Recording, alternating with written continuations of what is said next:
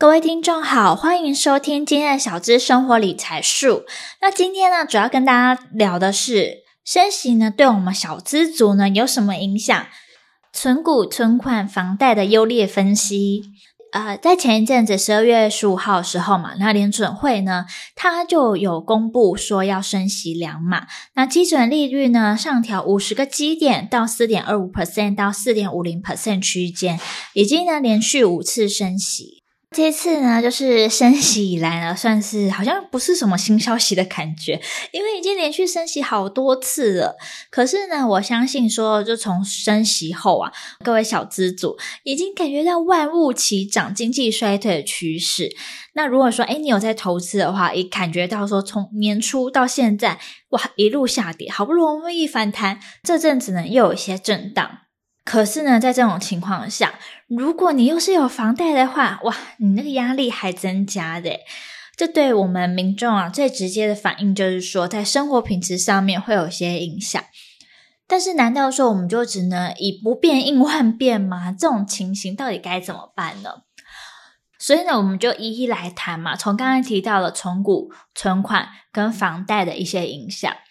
那存股的话呢，嗯，我听到还蛮多人可能都会分享到说，诶，我要存股就是不用在意中间这个波动，但大家真的要必须要小心，你波动反而会更危险。故为什么这样说呢？因为存股族最希望就是说有稳定的配息，反正股票不卖，那存到退休后就继续领钱，或者说，诶，你有需要的时候再把原本的本金领出来就好。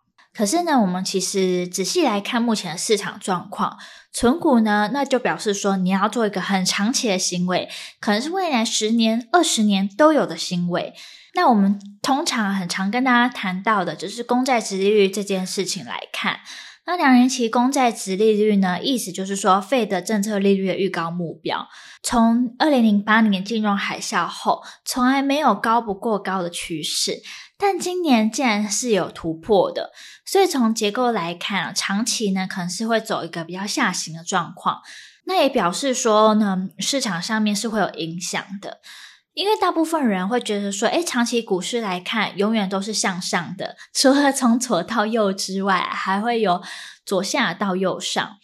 但是呢，符合这个条件，你也必须要有两大理由。那大家可以思考看看，说，诶，这两大理由在未来的时候是还可以，就是持续会有的吗？持续有这个情形可以支持着我们存股吗？第一个的话是人口有增长，第二个的话是技术进步。嗯，从这边来看，第一点的话当然不行嘛，因为人口趋缓。那高通膨呢，是近年的一个持续的一个状态。那高利率的水准呢，是主要的影响。那资金成本呢，在升息后其实也变得比较高，比较高的话会变成怎么样呢？那当然是企业它在扩张的时候会变得比较放缓呐、它要借钱的时候，哎，成本那么高，那它可能要买什么器具器材的时候，都一定会限缩。可能以前可以买个二十台，现在可能只能买十台之类的，因为还有包括万物齐涨，原物料也在涨。所以呢，预计整体市场呢，近几年会修正过后呢，才会慢慢的比较稳定一点，但是呢，也很难有创高的情况啦。所以对于投资人而言呢，时间价值反而是更重要的。那以存股族来说，如果呢各位呢是一个刚进入存股市场的人的话呢，那就必须要有说，嗯，长期呀，就市场呢可能比较会让人觉得说，哎，好蹉跎时间的那种感觉。所以呢，心理承受能力呢更为重要，要有健康的心态跟正确的价值观。大家都会讲，其实好像听起来也不困难。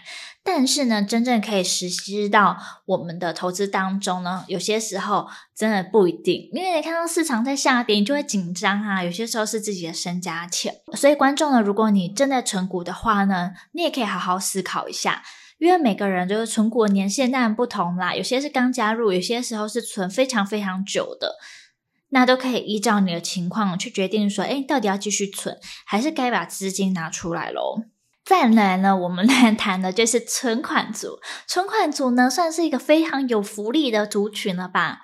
像我们央行就有提到说要提升利率，那央行算是就开第一枪。所以呢，最新的排高利率出炉的调整之后啊，我们如果以存一百万为例的话，一年利息呢有一万四千六百五十。那这样回头看呢，其实是增加了六千两百五十的利息哦。所以总体而言呢，这个是创了十三年的定存利率的一个新高点。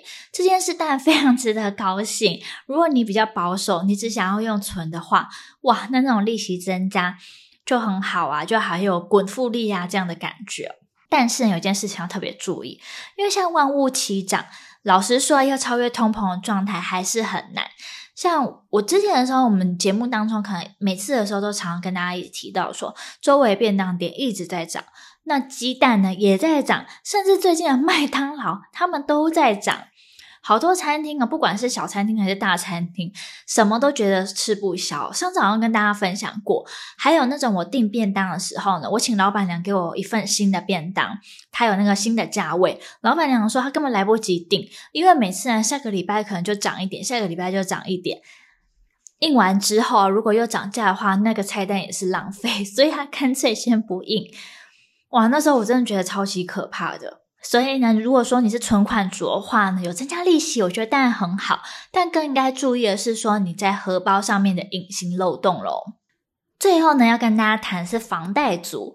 那我觉得说，看我们 Be Income 的平台当中啊，有还蛮多年轻人都很希望自己也可以去买房。那甚至有一些我们的观众朋友、我们的粉丝呢，也都是有买房的。不知道说各位有没有受到影响？是觉得说其实还 OK，或是觉得吃不消呢？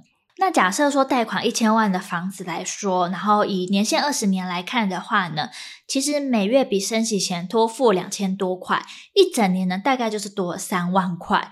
诶，三万块哦，等于是可能诶一般上班族的就是基本的一个每月的薪水。那三万块可以做的事情好多，当机票钱还去那个亚洲地区还绰绰有余，还可以拿来当旅游费。那甚至说你还有过年的红包费啊。那你买个电脑、新的衣服啊、包包，有很多很多的运用。老实说，三万块你也觉得说说多不多，说少不少。但是就是觉得说，天外突然飞来一笔要增加的钱，让房贷族啊，真的觉得还蛮有压力的。那我觉得说，毕竟有很多的小家庭嘛，每个月的开销其实都要精打细算，因为还有小朋友啊等等的状况。那几千块看似不多，但是都是自己辛苦赚来的钱。那我相信啊，也有很多薪资条件不错的人，这对于他来说，这种压力根本就不算什么。虽然呢，可能不算什么，但都是一种天外出现了一笔横财的感觉啊。我这边也可以建议大家，也可以做好记账，让你知道说，诶，你每一分钱到底花在哪里。不然我可能会想说，诶，为什么每个月的时候少那么多钱？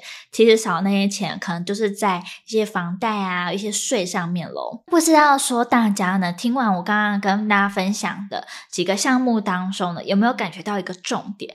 就是大环境一直在变，而且变得可能让会觉得说，好像越来越差的感觉。